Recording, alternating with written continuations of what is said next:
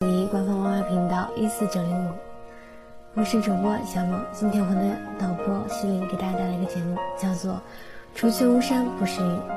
不知道你们是不是有过这样的一段经历？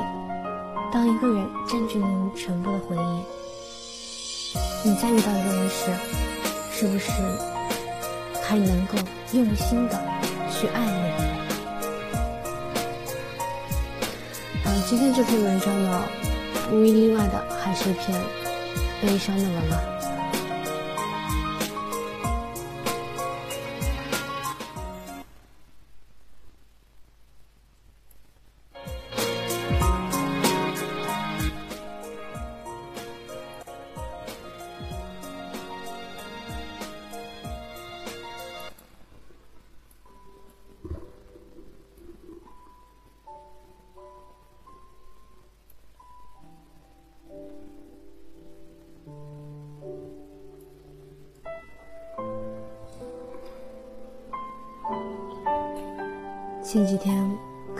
我见到好友通了电话，他说他结婚了，妻子是个温柔贤惠的女人，很会照顾人。听他的语气，每个字都是满满的幸福。我几乎可以想象到他在和我说这些时的样子，一定是笑着的。末了。好友问我什么时候能喝我的喜酒，我沉默了几秒，笑了笑说：“快了。”挂掉电话后，我便关了机，一个人站在阳台上，俯视这座城市的繁华。忽然想起我刚到这里时的种种不适，一步一艰辛。我本可以不用如此，家里的条件。足够让我一生无忧。父母一直为我当年的叛逆而耿耿于怀，但没人知道我一生的自固执都是为了他。他是我风华正茂里最明艳的那一刹那。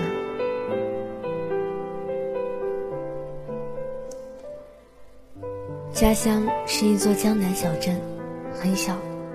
在地图上找不到的那种。镇上人不多，但大多数都外出务工，剩下的都是老人和学生。镇上只有一所中学，学校不大，升学率却不低。老师抓得紧，就连周末还有一部分的学生被聚到一起进行补习。十六岁的我就是其中一个。那时候的生活一直是循规蹈矩的。父母是公务员，他们早就为我设计好了未来的路，我只有一步一步的按他们的设想那样的走，考上一个本科，然后考公务员，轻轻松松的过日子。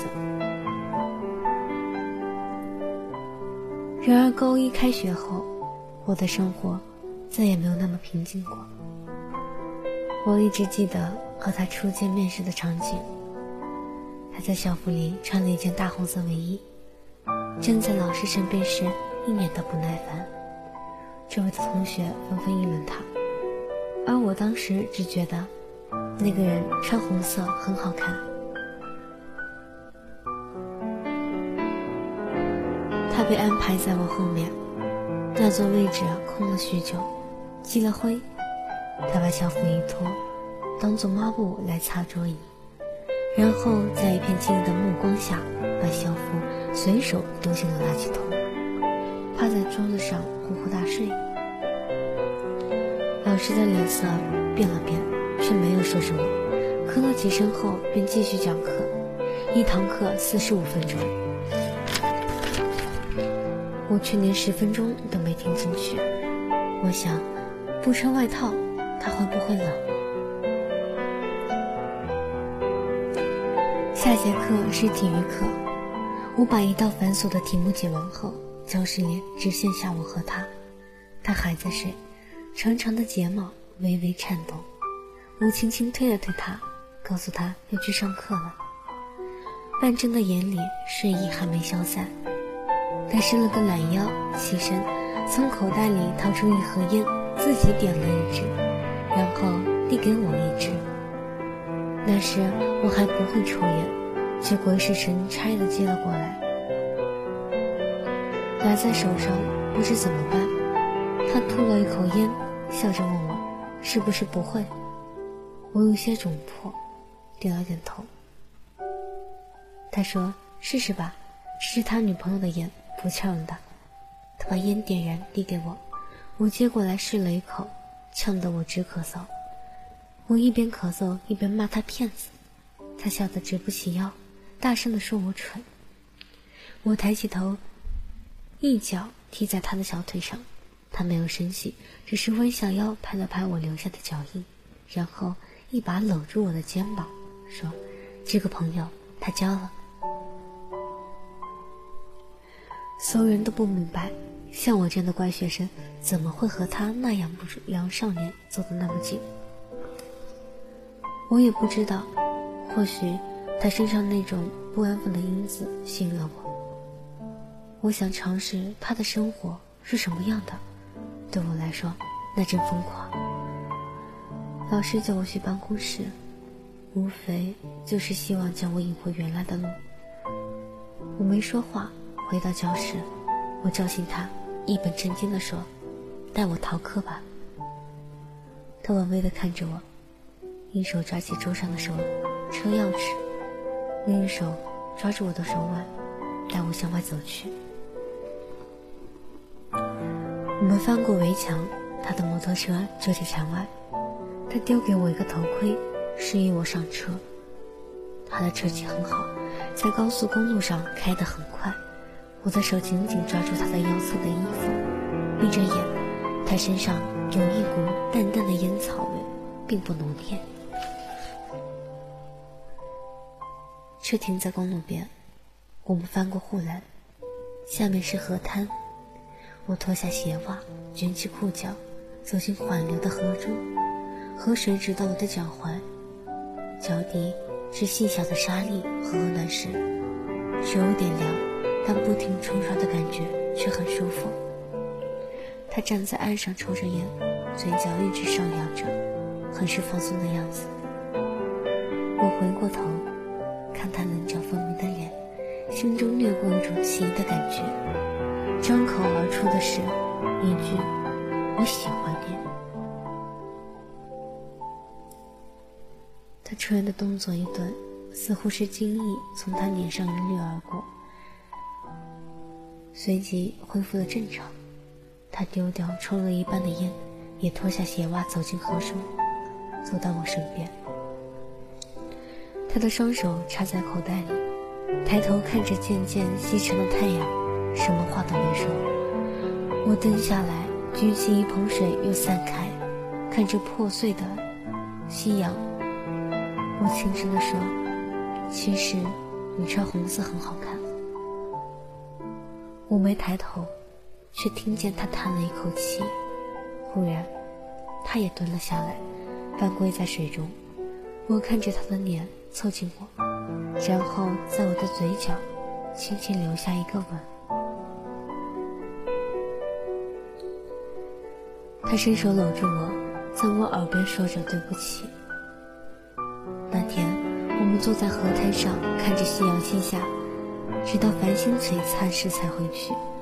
这个过程中，我们一句的交流都没有，却彼此靠得很近。回到家时，母亲抹着眼泪，父亲给了我一巴掌。我回到房间，锁上门，不理会他们在门外的叫骂，躺在床上发呆，彻夜无眠。第二天去上学，周遭鄙夷的目光越来越多。我在座位上放下书包，他丢给我一块面包，和我打招呼，与平常无异。关于昨天的事，我们谁也没有再提起。生活和之前无异，他逃课、飙车，流连于酒吧之中。在学校的时候，我和他几乎形影不离。听他说那些对我来说新鲜不已的事，以及他的女朋友。他说他的女朋友很漂亮，后来我见过之后才知道他的描述太平面。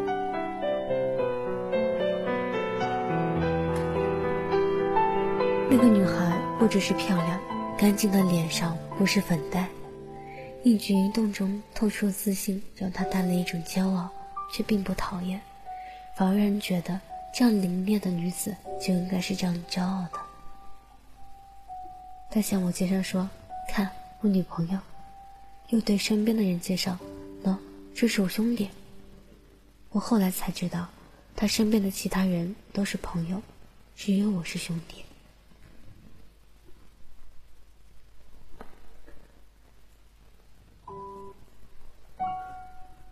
他说明天是他生日，请我们吃饭。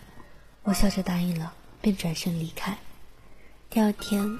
他没来上课，下午放学后他来接我，我们到了一家宁湖的餐馆，他的女朋友已经在那儿了。见我们过来，站起来招呼着，一边叫老板上菜。我们叫了一箱啤酒，每个人都对瓶吹，喝得很痛快。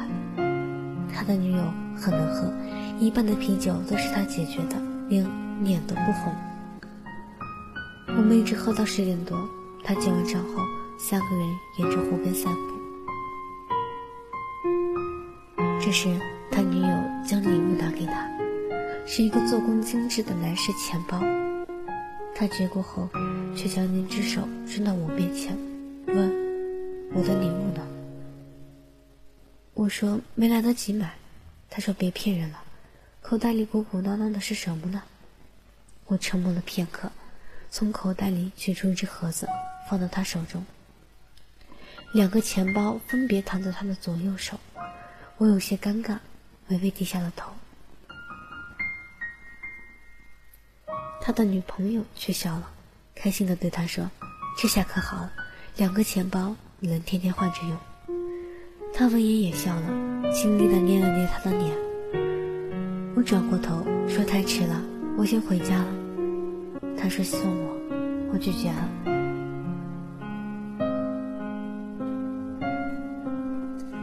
沿着小路走回家，街道很安静。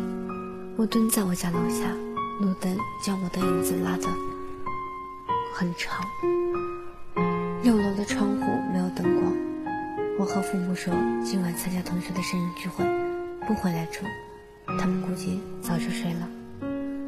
我将脸埋进臂弯，闭上眼，不知不觉的睡着了。第二天是被父亲一脚踹醒的。他提着我的衣领，问我昨天是不是和他在一起。我不说话，父亲怒极，动手打我，我也不躲，不还手。他把我拉回家，母亲见我脸上有伤，一边责备父亲，一边心疼的拿来毛巾为我擦拭。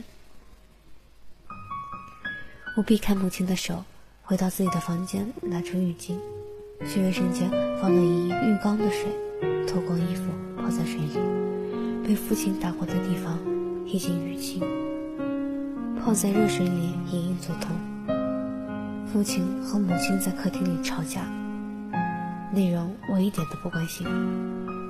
我只想知道，我没去学校，他会不会担心我？父亲给我请了假，他把我关在家里，说什么时候和他断了狼，说什么时候和他断了往来。什么时候再放我出去？我绝食，父亲铁青着一张脸不说话，母亲则劝我别作践自己，让我回到正轨上，别和不三不四的人一起混。我说，他不是不三不四的人，然后回屋躺上床，用被子裹住自己。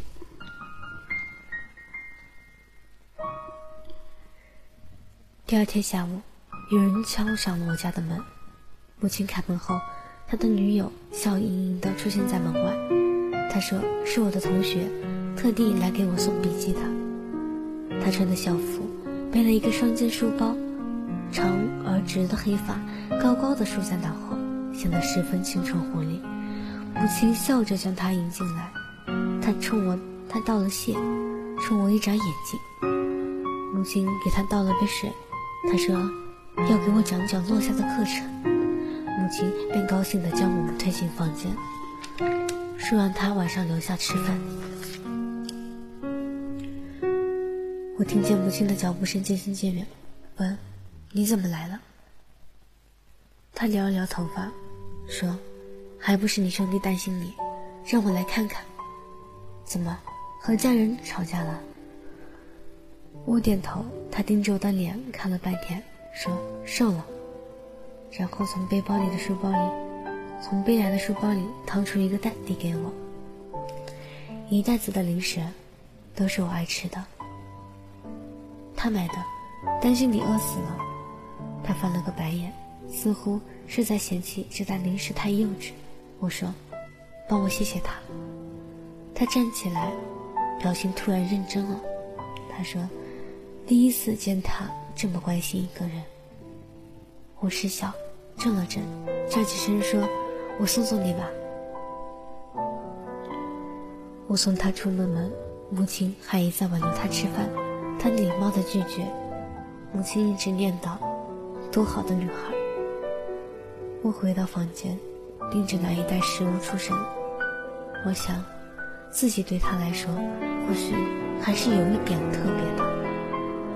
晚上，我出来吃了晚饭，母亲很高兴。父亲在一刹那的愣神后，面色如常，冷哼了一声后，不再说话。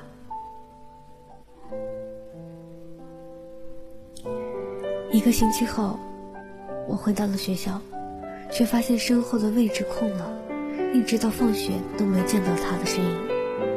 一年三天如此，第四天放学。我没有去补习班，而是去了他常去的网吧。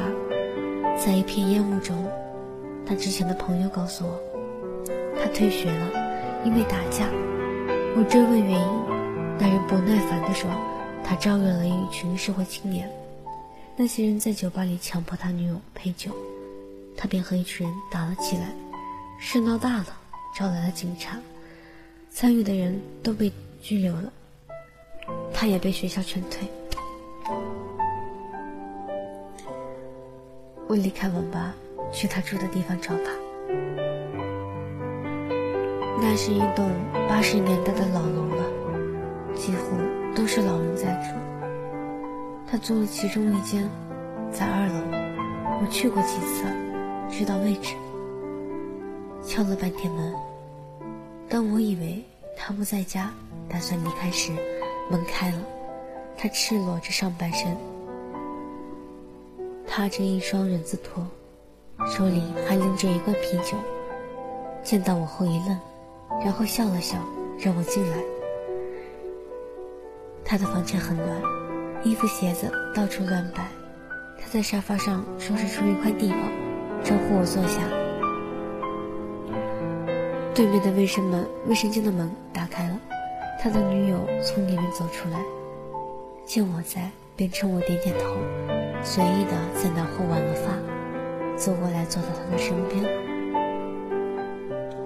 以后怎么办？不知道。他喝了口酒，刚放下就被他女朋友拿走了。他让他别喝了，一边走到门口，穿上外套。说下楼要给我们买些吃的。门关上，他躺倒在沙发上。我丢了一件 T 恤在他脸上，让他穿上。他把衣服拿下来，看着我的脸。我要走了，他说。我问他去哪里，他说不知道。我没再说话。他坐起来，摸了摸我的头，说他会回来。女朋友和兄弟在这里，哪有不回来的道理？我问他：“你们不一起走？”他摇了摇头，也不说话，又开始喝酒。放在一边的手机响了，他接起来，我看见他脸色忽变，挂了电话后，匆忙穿上衣服就向门口跑去。怎么了？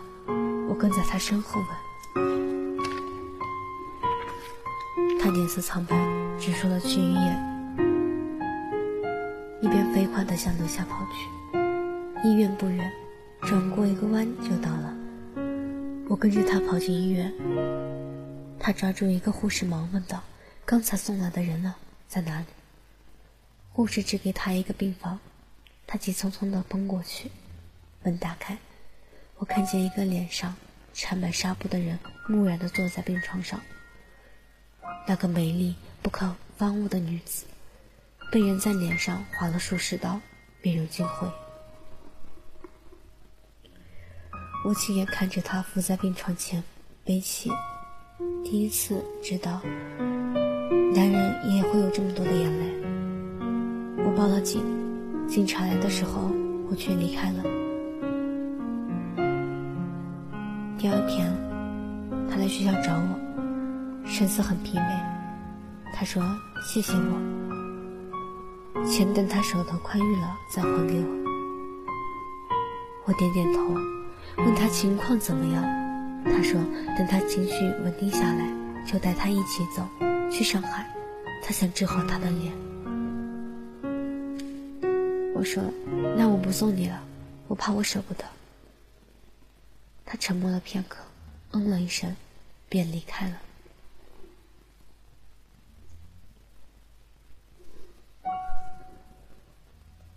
那天之后，我再没见过他。只有在一年后，收到了来自上海的一张汇款单。三年后，我毕业了，我没有听从父母的意见，在本地读大学。而是坚持去了上海，在那里读书的四年间，我一直在打听他的消息。他混得挺好，自己都开了公司，听说还快要结婚了，真好，我真为他高兴。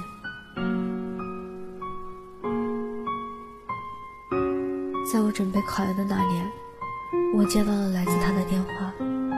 语气还是那么收敛，就像我们之间没有阔别七年那样。他说：“他下午，他下个月要结婚了，在那之前聚一聚吧。”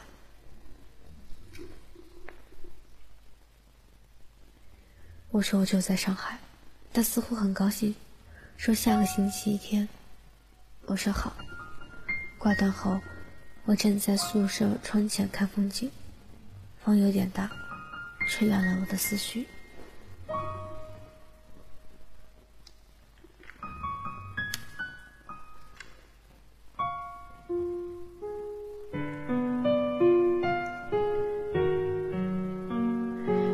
一星期后，酒店包厢里，我见到了他。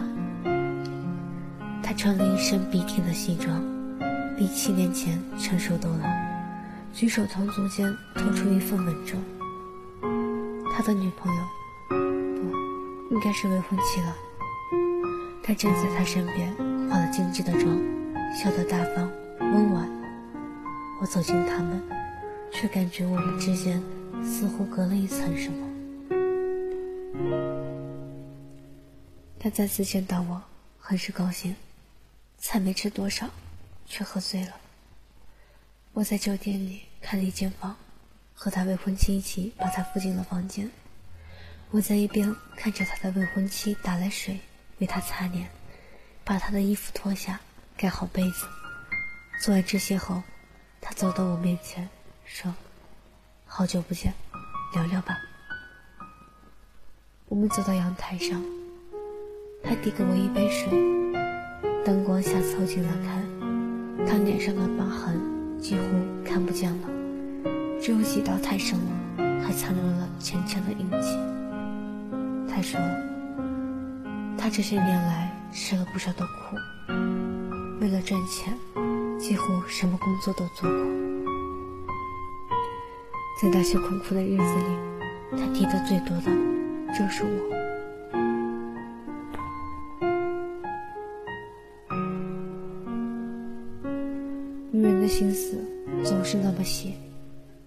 他从七年前就觉得他变了。当年他生日那天，我送他的钱包，他一直没用过，而是收收在盒子放在枕头下。也不许别人碰。有一次，两吵两吵架，他出去喝闷酒，留他一人在家。他想起那个钱包，想看看他到底有什么东西不能让他看。你猜，钱包里有什么？他问我。我喝了口水，摇摇头。他看向阳台外，自嘲的笑了笑。那个钱包里放了一张他偷拍的照片，照片上的人是你。他说的风轻云淡，我却一阵惊慌。照片被他用棉线缝在了钱包里，密密麻麻的好绕了好几圈，拆都拆不下来。他的话语如晴天霹雳，令我久久缓不过神。我不知道自己是怎么回去的，只记得他看我的眼神毫无波澜。突然下雨了。我没带伞，只能在雨中狂奔。雨水冲走我眼中的不干涩，却湿了我的眼眶。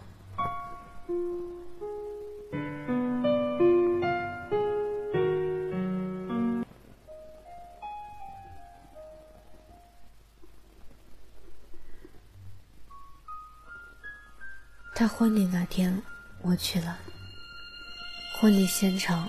是铺天盖地的红色，就连新郎和新娘的婚典都是鲜红的红色。我站在角落里，看着他在众人的祝福下和他的妻子拥吻，又想起那一年他在河水里给我的那个吻。我已经记不清楚那是哪一天了，但却一直记得他吻我的时候的虔诚。一如现在这般。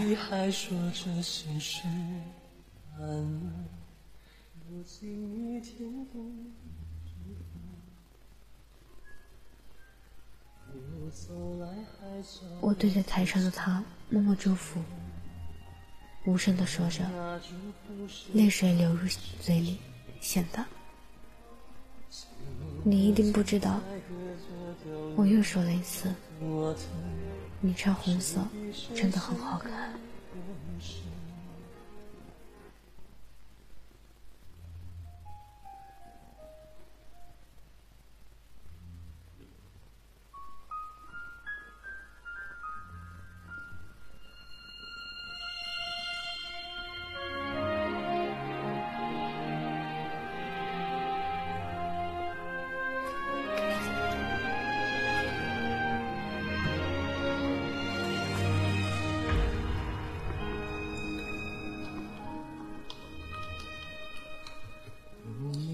醒来，睁眼直到凌晨，却仍只剩自己一人。无声留迹，还说着心事安稳。如今已天地之分，一路走来，还笑得自欺欺人。别问那祝福是假是真，几年的存在隔着丢有多疼，谁比谁陷得更深？别那么坦诚，分开又何必多问？真相比谎话残忍。别那么认真，时间会淡漠伤痕，也许放手是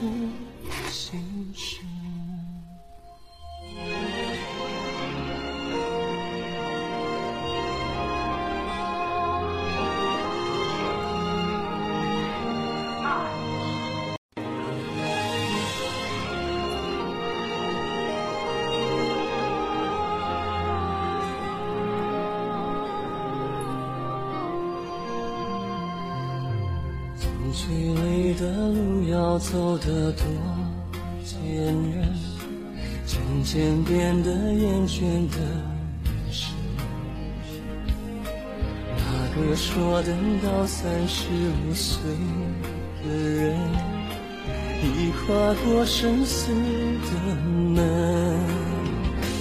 别那么残忍，有人睁眼而兴奋，有人将水中冰冷。别那么虔诚，将面上谁的灵魂漂浮着不不肯下沉。爱爱怕离分，呼吸都如此受人。爱你和生命对等，熟悉像掌纹，却只是今世今生不能开口的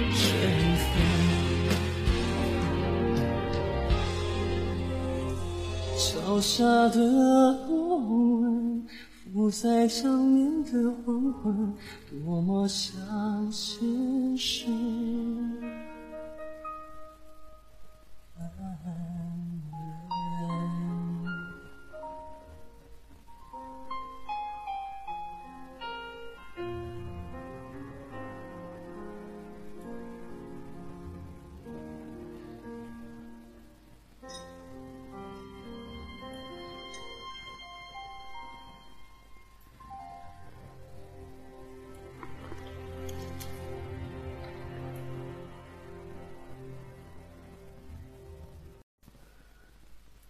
啊，完了，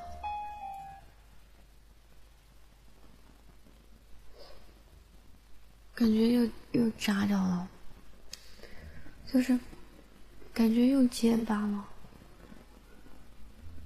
好不开心，不仅结巴，而且是突然就平翘舌又不风了，好伤心。啊，完了，这篇文章。怎么说？我自己是觉得挺喜欢的，尤其是他那个，而且是到后面那一段，而且这个他女朋友其实也挺好的。对，完了。嗯，我以为我第二次不会再紧张了，结果还是口误了，真是挺伤心的。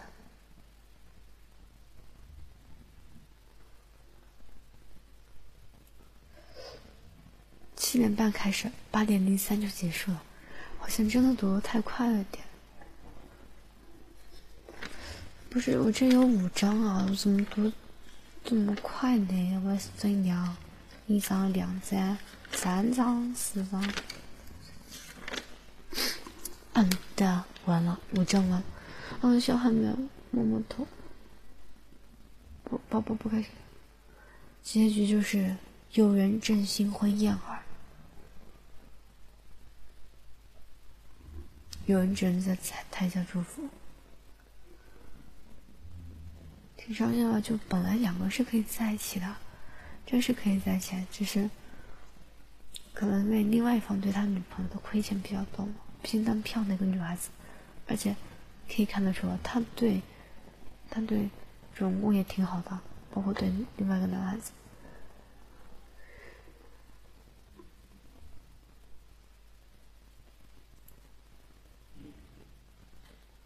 什么叫都是我的错？诶，那如果有下次的话，如果下次也是我的手稿的话，那我下次就尽量写一篇暖的文章，好不好？因为我背不起来，我只能暖。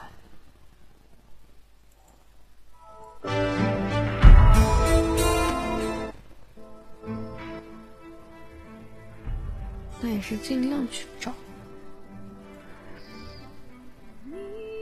嗯，我没有录音，我也想听自己录，自己读的怎么样？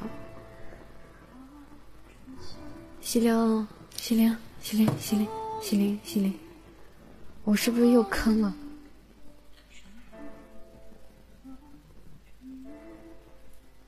好，我先就一个人说好，哎，摸摸头。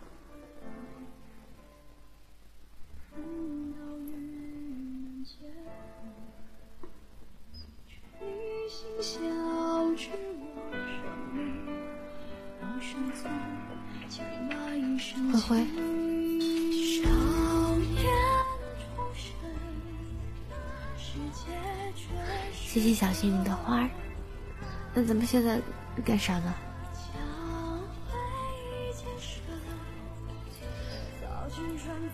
哎。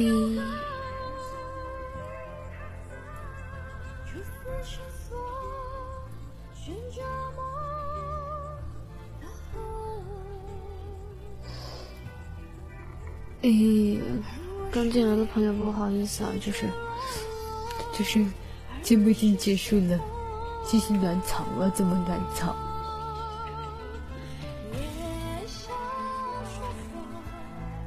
所以我玩不行，我是那种嗨不起来也浪不起来的孩子。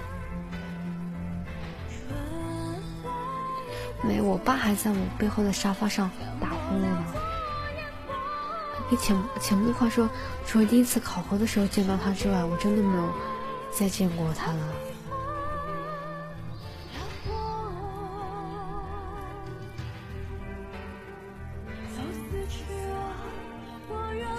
如果你们喜欢我，可以点我的资料，然后有我的微博地址，然后如果真的喜欢我，就去关注一下。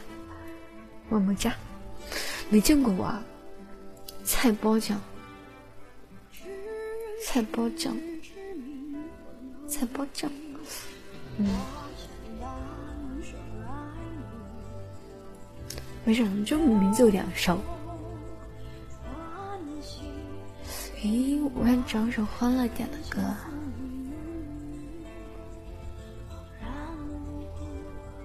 就是，就是等你等到三十五岁那首歌，本身就是一个故事，对。那歌说的是，就是一对一对夫妇嘛，恋爱，但是到后来的时候，那个公，他的家人让他去娶妻嘛，后来那个公就娶妻了。他们之间还发生了很多的事，反正最后的结局就是，那个公娶妻的那一天，然后那个兽就投江自尽了。所以说有那句歌词叫“有人正艳而新婚，有人却将河中冰冷”。嗯，这是南康白起对。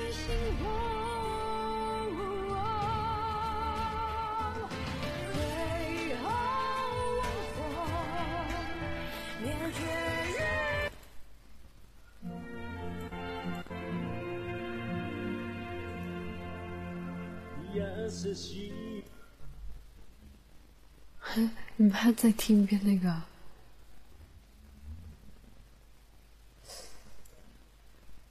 太牛对啊，是很牛那个。